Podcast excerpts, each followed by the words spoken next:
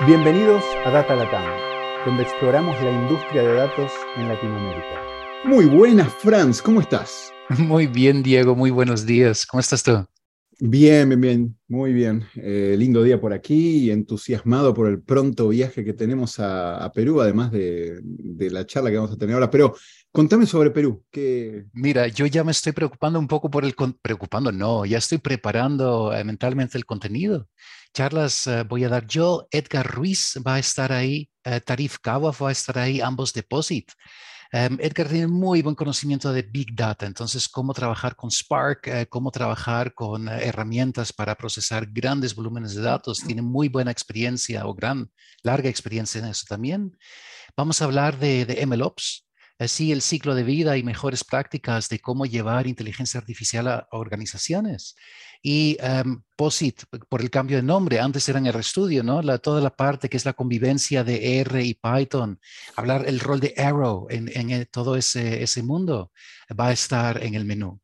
Entonces, em, quizás cosas menos técnicas como, como de Excel a R también. No quiero asustar a nadie porque queremos que sea muy inclusivo a cualquier nivel que estés. Creo que tenemos cosas de interés. Y bueno, como te digo, yo ya estoy mentalizando contenido, cómo va a ser la discusión. Tengo muchas ganas de ir. Yo en particular creo que es súper interesante eh, poder estar con personas que están viendo implementaciones de infraestructura de ciencia de datos en distintas latitudes, en distintas industrias. Eh, creo que el escuchar qué es lo que están viendo alrededor del mundo, qué tendencias hay, qué, cómo se están conformando equipos, cómo se están conformando mejores prácticas y poder comparar eso con lo que vemos en Latinoamérica, me parece que va a ser muy, muy interesante. Pero bueno, pronto en Perú, jueves 16 de febrero y viernes 17 de febrero. El jueves 16 es una charla un poco más técnica el viernes 17 un poco más para negocios. Así que para los que están en Perú, invitados en el resumen de este podcast, abajo de todo en la leyenda va a estar escrito el, va a estar la URL donde se pueden ir a, registrar si están interesados. Pero bien, ahora sí. Eh, ¿Vos estuviste en Oil and Gas alguna vez, Franz? Sí, y en Colombia además. Entonces yo, yo trabajé en ese área y Francesco, muy bienvenido en, eh, en el podcast de Ataratam. Eh, tengo muchas ganas de retomar ese tema y escuchar de ti dónde estamos hoy, porque para mí fue hace un, fue hace un buen tiempo. Hola, muchas gracias. Muchas gracias. Muy contento de estar aquí. Gracias, a vos, Francesco. Sé que el día corre y estás en muchas cosas. Mira, siempre empezamos tratando de que la audiencia sepa dónde estás físicamente en este momento, dónde te encontrás ubicado y cuál es tu rol en, lo que haces hoy en día. Físicamente, eh, pues estoy a 2.500 metros de altitud en Bogotá. Sí, básicamente, o sea, es aquí donde, donde ya llevo 10 años viviendo. Mi rol hoy en día, eh, básicamente yo estoy, eh, ahora estoy liderando un equipo de analítica de datos dentro de una de, digamos, de las empresas productoras de, oil and gas eh, líderes aquí en Colombia. Muy bien, muy bien. Mira, una cosa que voy a hacer muy rápido, porque me interesa mucho detalle. Vos sos originalmente italiano, pasaste por el mundo, estudiaste en España, trabajaste en varios lugares y terminaste en Colombia. Entonces, me interesa mucho ese ciclo, pero voy a ir muy breve por tu resumen, lo que aparece en LinkedIn. Corregime si digo alguna cosa que no es, por favor. Pero, eh, a ver, estudiaste eh, minería e ingeniería en minería y geología en la Universidad de Oviedo en España del 2002 al 2006. Después hiciste una maestría del 2007 al 2008 en todo lo que tiene que ver con petróleo en, en España también, si entiendo bien, en la Harriet Watt University. Si pronuncio algo demasiado mal, corregime por favor. Después del 2007, en el 2007 estuviste como analista en área 3, en el área más de ingeniería, y ya estabas con temas de simulación numérica. Después pasaste durante siete años por CEPSA, eh, perdón, siete no, ocho, casi nueve años. Diez, diez. años, sí, tenés razón, diez años. Y CEPSA es una empresa que está en el mundo de oil and gas, así que pasaste por estar en temas de, de reservas de petróleo, eh, responsable de temas de, eh, de, equipos que estaban viendo, encontrar, eh, si entiendo yo bien, distintos reservorios. pasaste por Madrid, Bogotá, Madrid y hoy en día estás en Bogotá con, bueno, perdón, estuviste con Ecopetrol y ahora con Sierra Col, ¿no? ¿Cometí algún gran error en cuanto al trayecto rápido ese? Eh, único, la, maestría en petróleo fue a mitad entre España y, Escocia. Heriot es una universidad escocesa. Todo lo demás está, está perfecto. ¿Y cómo fue entonces? ¿Cómo fue tu recorrido? ¿Empezaste entonces en, el mundo de petróleo, eh, ingeniería en petróleo? Eh, ¿Cómo te fuiste metiendo hacia el lado de datos? ¿Qué te fue llevando en esta carrera hacia el lado de datos? Eh, pues básicamente dos cosas. Eh, pues, eh, la primera siempre ha sido la pasión que he tenido por, digamos, por todos esos temas de estadísticos, de análisis, de, comparación de datos. Hace ya mucho tiempo, pues obviamente estaba haciendo análisis, desarrollando cosas con Excel, con macros, cosas así como muy, digamos, relativamente rudimentales. Y Ah, por ahí yo creo 2013, 2014 me tropecé casi de casualidad con R, ¿sí? Entonces, uy, un lenguaje de programación enfocado en estadística, buenísimo. Entonces empecé como a hacer los primeros pasos ahí, a aprender las primeras cosas. Y, eh, y nada, me di cuenta que, o sea, que, que, básicamente podía unir pues, mi pasión por el lado de petróleo y otro lado por el lado de estadística y poder aplicar en el día a día todo lo que iba aprendiendo con análisis mucho más rápido y mucho más, eh, digamos, eh, eh, de mucho más rigor, ¿no? Una pregunta, ¿hasta ese momento había sido Excel principalmente o alguna herramienta de las clásicas que existen más cerradas? pues más allá de, de, alguna exposición en la universidad con Fortran u otro lenguaje un poquito más de programación, más estricto, sí, por lo demás había sido en su mayoría Excel y, pues, y otro montón de software, pero eh, típicos de, de, la industria. Bien, bien, bien. Adelante entonces. No, entonces, eh, pues básicamente nada, empecé como a, a, desarrollar pues esas habilidades en R, empecé entonces a meterme como en formaciones un poquito más formal, a través de Coursera, a través de DataCamp, y cada vez fui desarrollando más habilidades. ¿no? Y, y, y, los otros dos componentes que creo que me han llevado hasta aquí, que han sido, pues, uno, la curiosidad, eh, o sea, el hecho de ponerse, digamos, pregunta e intentar responderla de forma, eh, de la mejor forma posible, es básicamente, yo creo que es como el requisito número uno para un científico de datos. Y lo otro, eh, pues que básicamente son horas de vuelo, ¿sí? O sea, o, uno se sienta a practicar cosas durante horas y horas y horas y hasta que las cosas salen y funcionan, o, digamos, ese aprendizaje se queda un poquito ya en lo teórico y, no, se, no se consigue aplicar. Nada como equivocarse un poco y sufrir, ¿no? Como para... un poco, mucho, depende, pero, pero sí. No, qué bueno, qué bueno.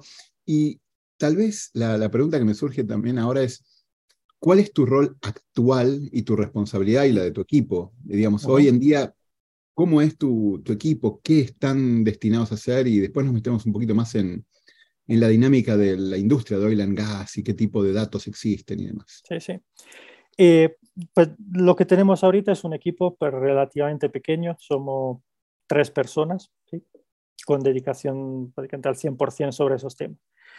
Y el rol que tenemos, o bueno, la misión que nos hemos puesto, que es básicamente crear valor, impactando, digamos, métricas eh, de negocio que pueden ser producción ¿sí? o ahorros en costos, eh, a través de la, analítica de datos. Eh, y añado un, pedacito adicional que, que para mí es súper importante, que es de forma sostenible. ¿A qué me refiero de forma sostenible? Que obviamente no estamos, o sea, no somos los primeros que estamos intentando llevar eh, esas técnicas de, analítica, de machine learning a la industria, ¿sí? pero yo lo que había visto hasta ahora en muchísimos casos que eran eh, pequeños desarrollos o incluso digamos, muy sofisticados, hechos por un ingeniero, un geólogo, ¿sí? en su propia máquina, en su propio computador, pero básicamente que estaban alimentados por datos que él había recopilado de alguna forma manualmente. Entonces, el algoritmo muy bueno, muy interesante, muy prometedor, pero finalmente, o sea, cada vez que, se pedía, ¿puedo volver a correrlo en mi máquina? No, porque no tienes la misma versión. ¿Puedo actualizarlo? No, porque me tomó dos meses recopilar esa información. Entonces, al final eh, se vuelve como algo eh, insostenible, ¿no? Mira que en, ese, o sea, en ese aspecto, justo hace unos días en una conversación, salió una similitud ¿no? con, ese tema, que es, por ejemplo, desarrollar un carro eléctrico. ¿sí? Buenísimo. O sea, yo creo que antes, también en el pasado, hemos conseguido de alguna forma desarrollar carros eléctricos de cierta sofisticación. Pero ¿qué pasa? Nos habíamos olvidado por completo de la red de suministro de, estaciones de recarga. Entonces, muy bonito el, juguete, pero básicamente lo puedes utilizar en tu patio y, y poco más allá porque no hay por dónde alimentarlo. Las épocas de Shai Agassi en, en Israel. Sí, yo, sabes que ahora que me traes, seguí ese proyecto tan de cerca y sí, tal cual lo decís, el, el suministro no estaba, pero qué buena analogía porque es cierto, ¿no? Una cosa es hacer un análisis bueno en tu Excel, llegando, no sé cómo haces a veces en Excel con tantas bases de datos y tantos datos que el Excel ya se pone, pero igual se pueden hacer cosas muy lindas, muy buenas, pero lograr después repetitividad en ese tipo de análisis y que alguien más lo pueda acceder sin toda esa configuración es todo un tema. Perfecto. Entonces, y, pero, y Francesco añade esto con R igual, muy bonito R estar en las últimas tecnologías, pero si es una persona en su máquina con una copia de datos que arma un algoritmo lindísimo, puede ser lo, lo más code first que quieras, pero no sale de esa máquina. Y si sale de esa máquina es con dolor. Correcto, correcto. O sea, somos totalmente consciente que no es tanto la herramienta, es la mentalidad o digamos la infraestructura con la cual desarrollamos eh, soluciones que, que, tuvimos que cambiar. ¿Y cómo nació esa, es decir, ese dolor? Lo vieron desde la alta gerencia, dijeron, uy, no puede ser, no podemos tomar decisiones con datos, este, o se nos fue un científico que hacía todo esto y ahora no, no tenemos nada. ¿Qué fue, cuál fue el trigger, ¿no? el gatillo que, que hizo que se tuviera que hacer algo seriamente? Pues eh, yo creo que ambas las, que, las cosas que acabo de mencionar pues se han dado en la realidad, ¿sí? O sea, se nos ha ido alguna de las personas y, y, hemos perdido de alguna forma pues todo el conocimiento el desarrollo que tenía. O por el otro lado, eh, más allá de eso, que, que era que se veía una cantidad de proyectos, una cantidad de ideas muy prometedoras, pero que funcionaban como pequeñas pruebas de concepto, pequeños pilotos, pero nunca se llegaban a, a, poder implementar en larga escala. Entonces, o sea, eso es, es, tan prometedor, pero nunca daba los resultados esperados. Entonces, algo estaba fallando. ¿sí? Y a partir de ahí, eh, pues básicamente se, se, se, tomó esa decisión de, bueno, creemos un equipo. Eh, pues yo no estaba en ese momento en uh, Sierra Hall, me traen a Sierra Hall y, y básicamente ahí empieza esa, entonces el, el año pasado es algo relativamente reciente, empezamos este, este camino de, de, estructuración y de generación de, valor. Qué bueno, qué bueno. Mira, quiero que dejemos en pausa este thread, este camino de la conversación, porque me interesa aprovechar todos esos estudios en oil and gas y maestrías y experiencia para que nos expliques a mí, a Francia, a la audiencia, eh, cómo es esta industria y qué tipo de datos hay y qué tipo de decisiones se toman con datos a lo largo de la distinta cadena de valor, ¿no? Desde el encontrar los lugares, extraer, después generar, después hacerlo. ¿Cómo, cómo es? ¿Qué datos hay? Exacto. No, es una, una pregunta fácil por el, por el, el hecho principal que, que, la industria del gas es muy compleja y es muy diversa en, en cuanto a, digamos, a necesidades, ¿no? Porque normalmente, ¿qué, se?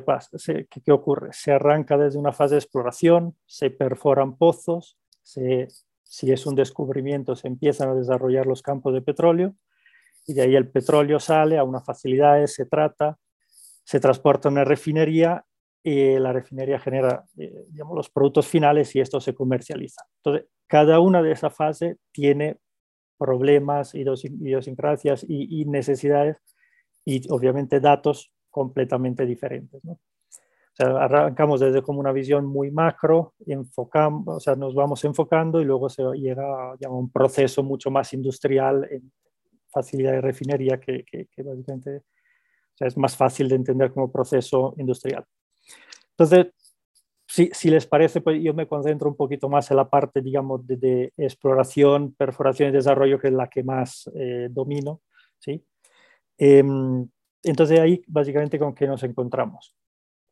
Ah, o sea, hay que básicamente tener eh, presente que hay em, dos tipos de, dos grandes familias de datos. ¿sí? Uno son los datos de, de superficie, llamémoslos así, por donde por superficie entiendo todo aquel lugar donde somos capaces de poner un sensor. ¿sí?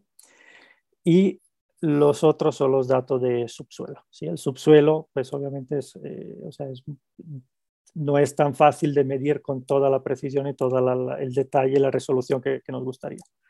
Entonces, ¿qué ocurre? A nivel de superficie, pues una tubería eh, es relativamente fácil y sencillo poner un sensor que mida presiones, que mida temperatura, que mida caudales, digamos, cada vez que necesitamos medir algo. Entonces, eh, ahí se vuelve relativamente, digamos, una situación convencional en donde podemos tener sensores que nos arrojan datos sobre, por ejemplo, el funcionamiento de una bomba cada segundo. ¿sí? Tenemos esos parámetros eh, entonces a, muy alta frecuencia y tenemos cantidad de datos eh, significativa.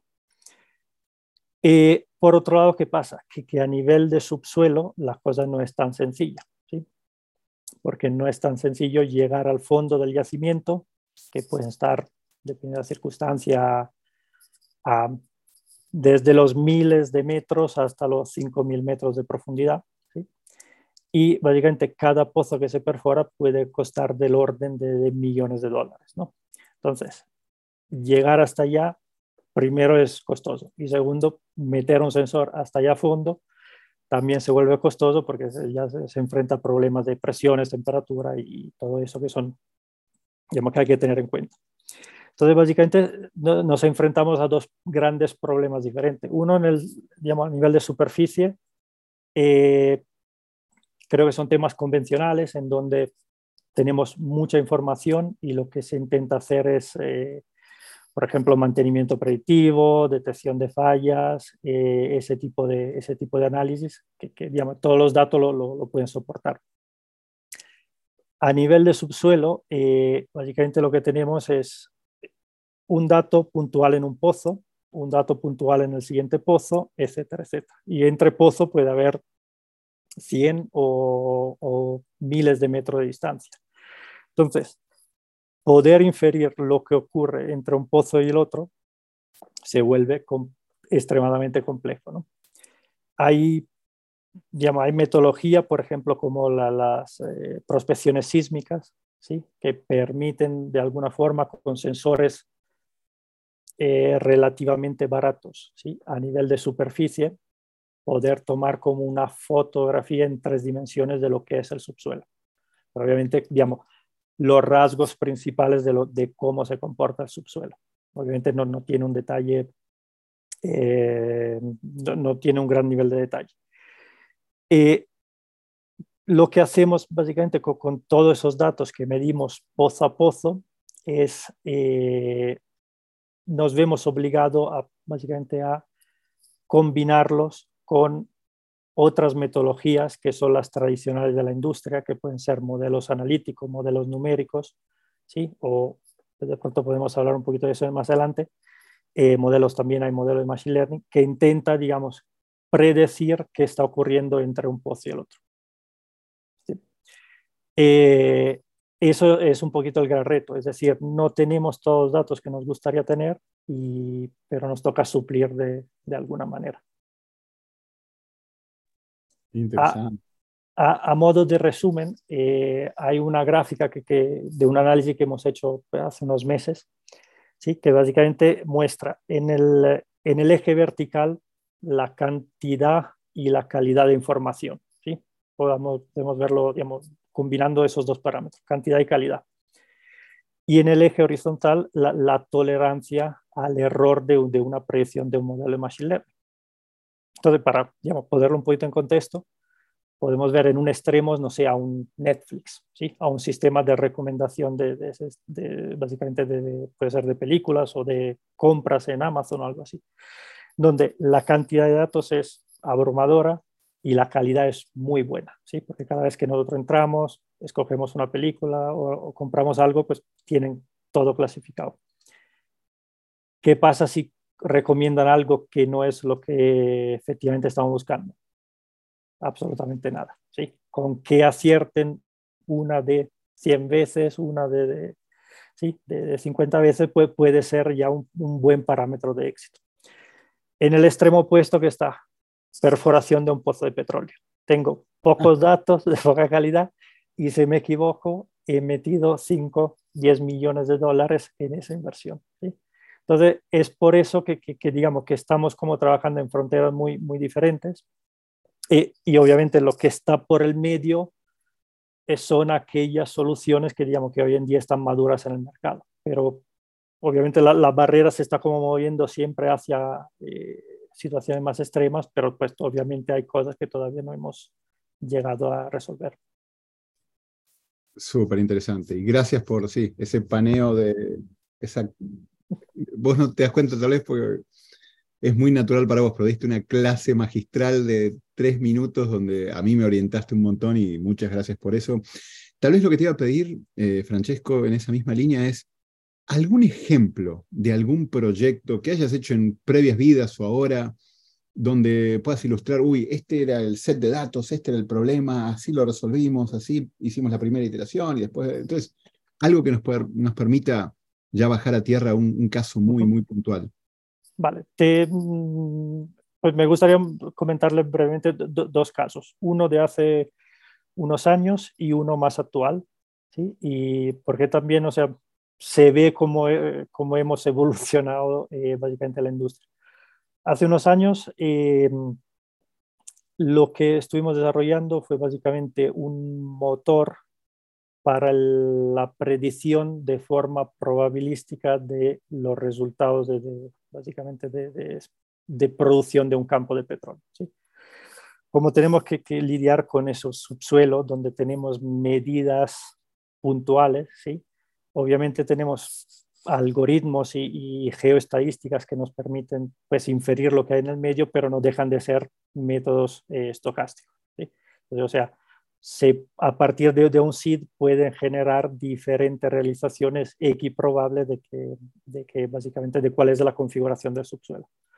Entonces, eso significa que el resultado de producción, ¿sí? en digamos, un término más sencillo que puede ser en producción de barriles de, petróleo por día, tampoco es, puede ser calculado de forma determinística, sino que también es una variable eh, probabilística. Entonces, lo que hicimos fue, a partir de los datos fijos que sí habíamos medido, aplicar básicamente esos algoritmos de, poblamiento de, propiedades eh, y generar n realizaciones equiprobables básicamente de lo que era la estructura del subsuelo. O sea, eso es, algo que se hace, digamos, rutinariamente en, la industria del gas.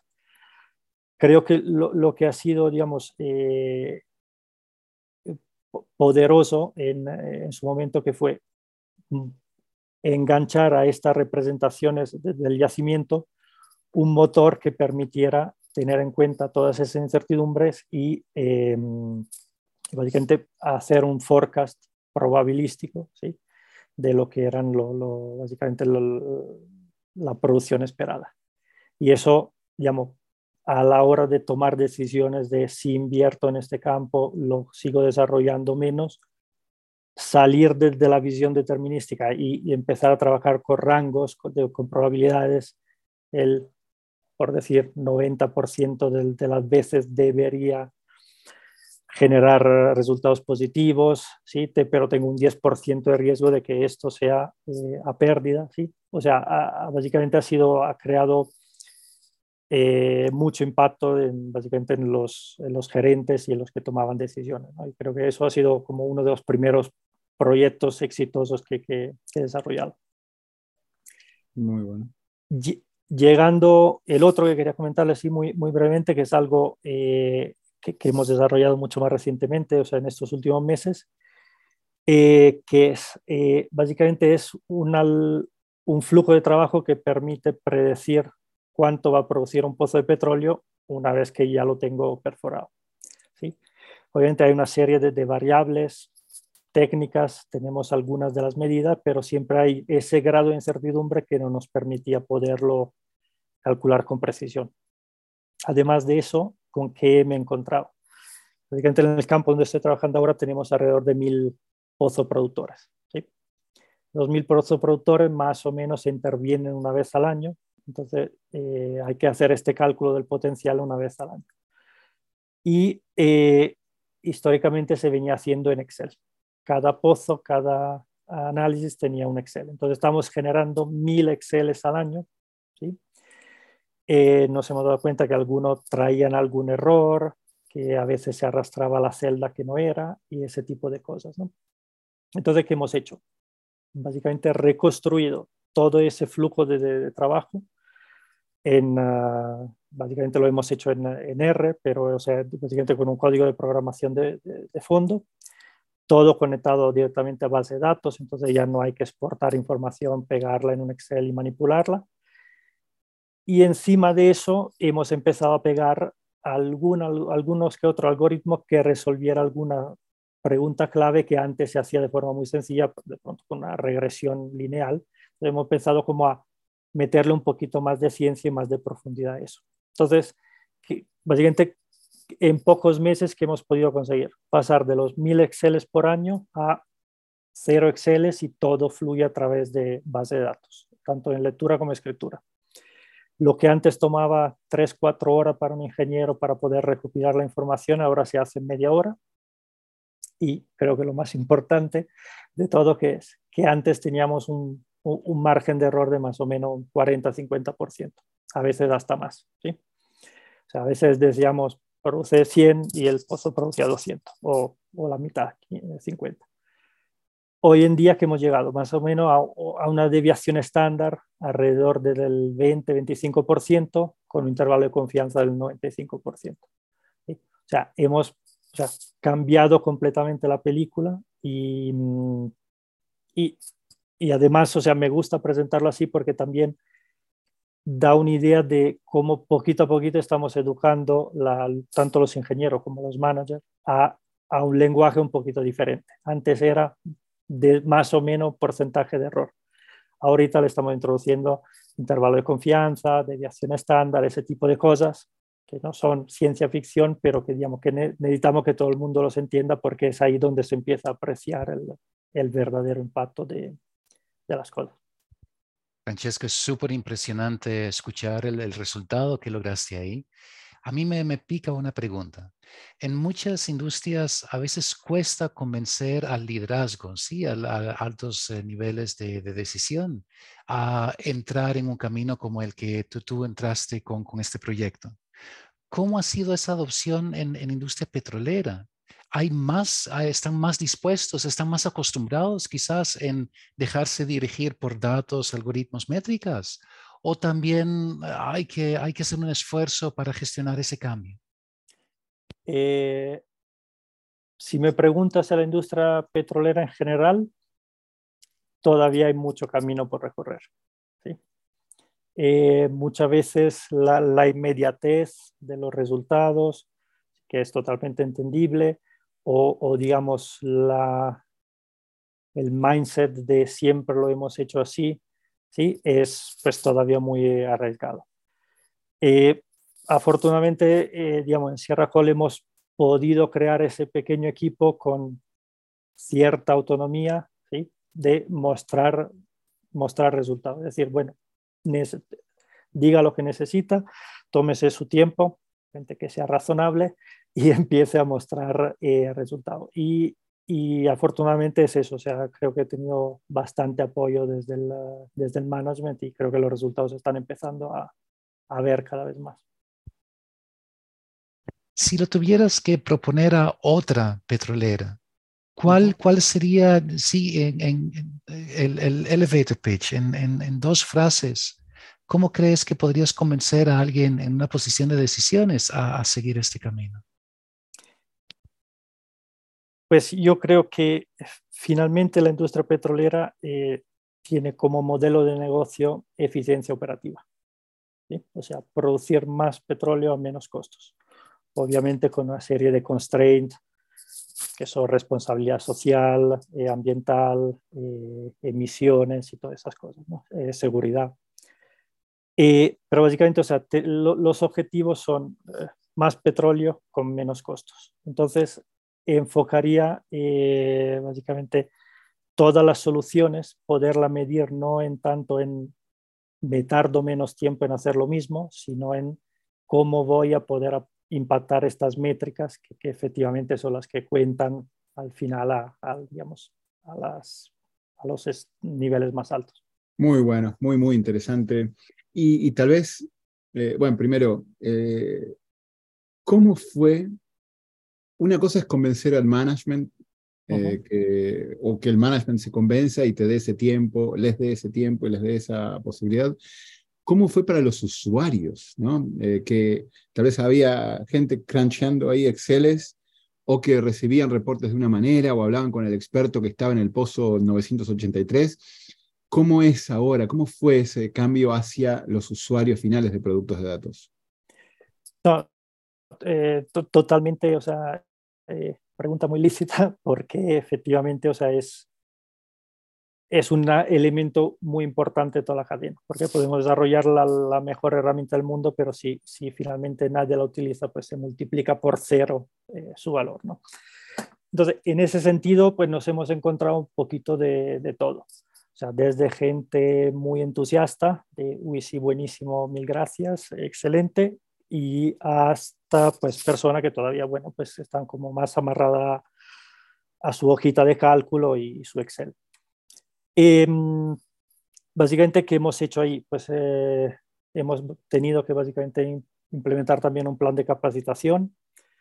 Eh, hemos escrito como un manual del paso a paso y también de lo que es el, básicamente eh, los cálculos que se hacen por detrás para que digamos, los ingenieros que finalmente son, son técnicos pues, puedan entender qué está ocurriendo y no les parezca una caja negra. ¿sí?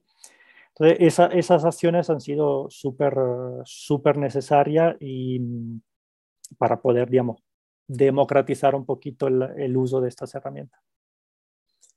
Y, y, si me permites, hay otra, eh, otra ventaja que, estoy viendo mucho, que es que, nosotros estamos ahorita desarrollando casi todo eh, a través de Shiny Apps. Y mm, respecto a otras herramientas de, digamos, de, básicamente Business Intelligence o Business Analysis, Shiny Apps nos deja, o sea, total libertad de básicamente customizar el interfaz y las operaciones a la necesidad del caso de uso. ¿no?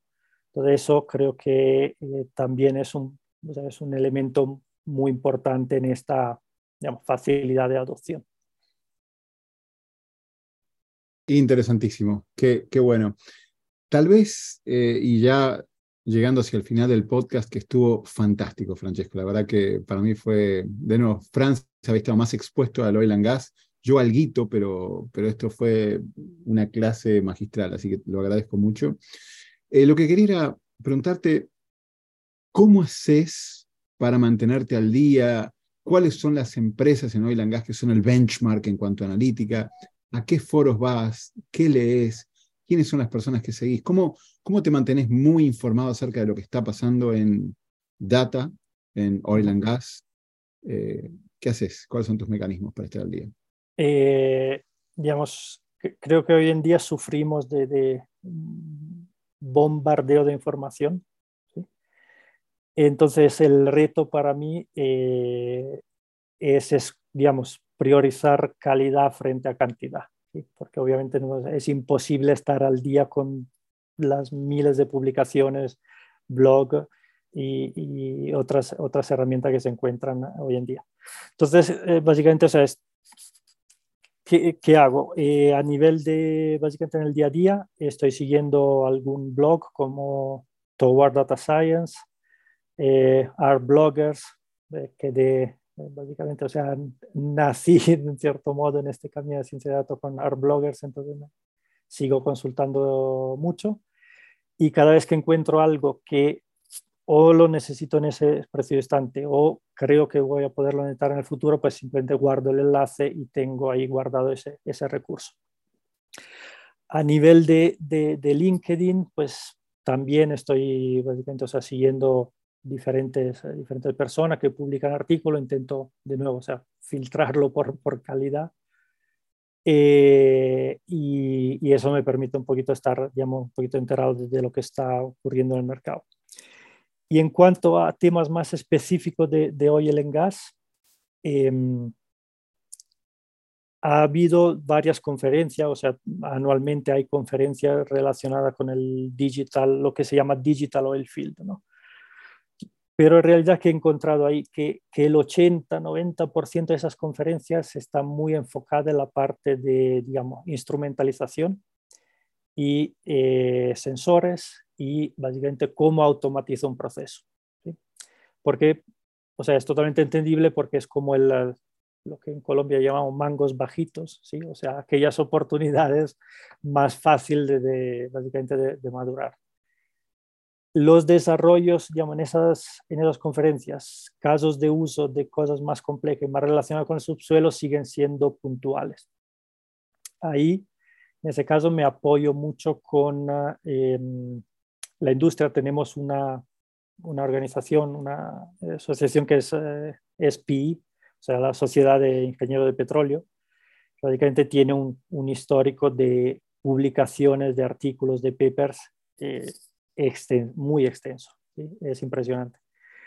Y ahí, pues, evidentemente, los últimos, yo creo que ya 10, 15 años ha habido cada vez un crecimiento exponencial de publicaciones de, de personas que han aplicado eh, data science, machine learning o cualquier otro algoritmo para resolver casos de uso. Entonces, de nuevo, estar al día con todos es absolutamente imposible, pero digamos, ahí es como una fuente muy buena en donde sacar nuevas ideas o de pronto resolver algún problema que, que alguien ya ha podido resolver en, la industria.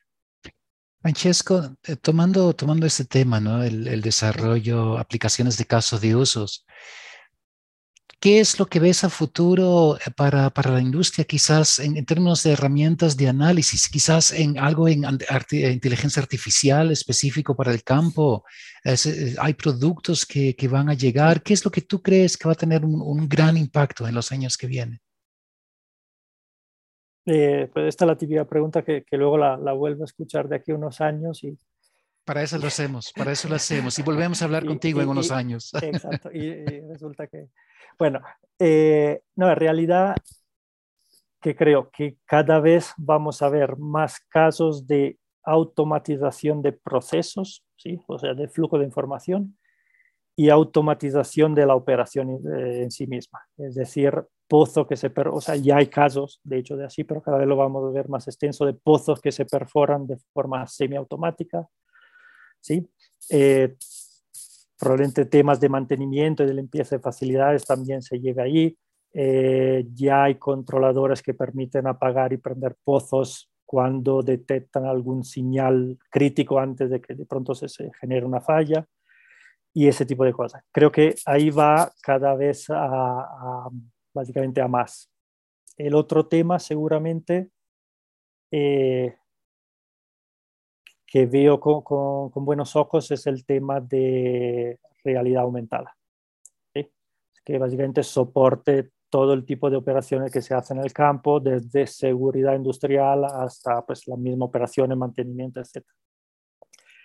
A nivel de subsuelo, ¿qué, qué se está enfocando mucho? Eh, algoritmos ¿sí? de, de inteligencia artificial que de alguna forma resuelvan de forma más eficiente y en menos tiempo todos aquellos cálculos que hoy en día se hacen, bueno, hasta hace poco se hacían de forma, digamos, un poquito más eh, es decir, una simulación numérica, ¿sí? es un método de, elementos finitos que, que, básicamente tarda en procesar horas o hasta días. ¿sí? O sea, poder reducir los tiempos de cálculo en eso eh, creo que va a ser fundamental.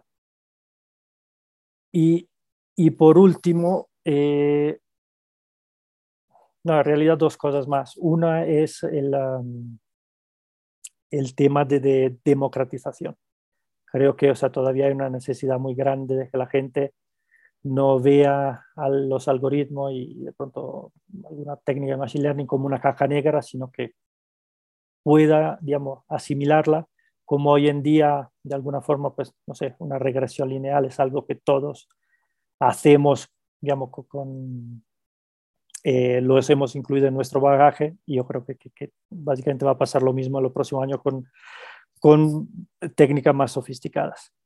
Y por último, ¿qué creo que pasa? Porque pues, yo creo que es algo que, que ya se ha visto en muchas otras industrias, ¿no? Un abaratamiento de los costos de algún tipo de sensor o algún tipo de, de, básicamente de medida que nos permita cada vez extender esto, eh, la colección de datos más, más allá. Más, porque o sea, hay situaciones en donde, por ejemplo, el campo que le he mencionado de los mil pozos, un pozo promedio produce entre 20 y 30 barriles de petróleo. instalar muchos sensores en ese pozo no es, no es absolutamente rentable al día de hoy. Muy diferente a la situación de pozo de mil, diez mil barriles de petróleo, pues ahí puedo medirlo casi lo que, que necesite, pero digamos, hay, muchas otras realidades donde necesitamos todavía un paso adicional, yo creo, en el abaratamiento de los costos para poderlo hacer tan, tan masivo. Genial, genial, buenísimo. La verdad que sí.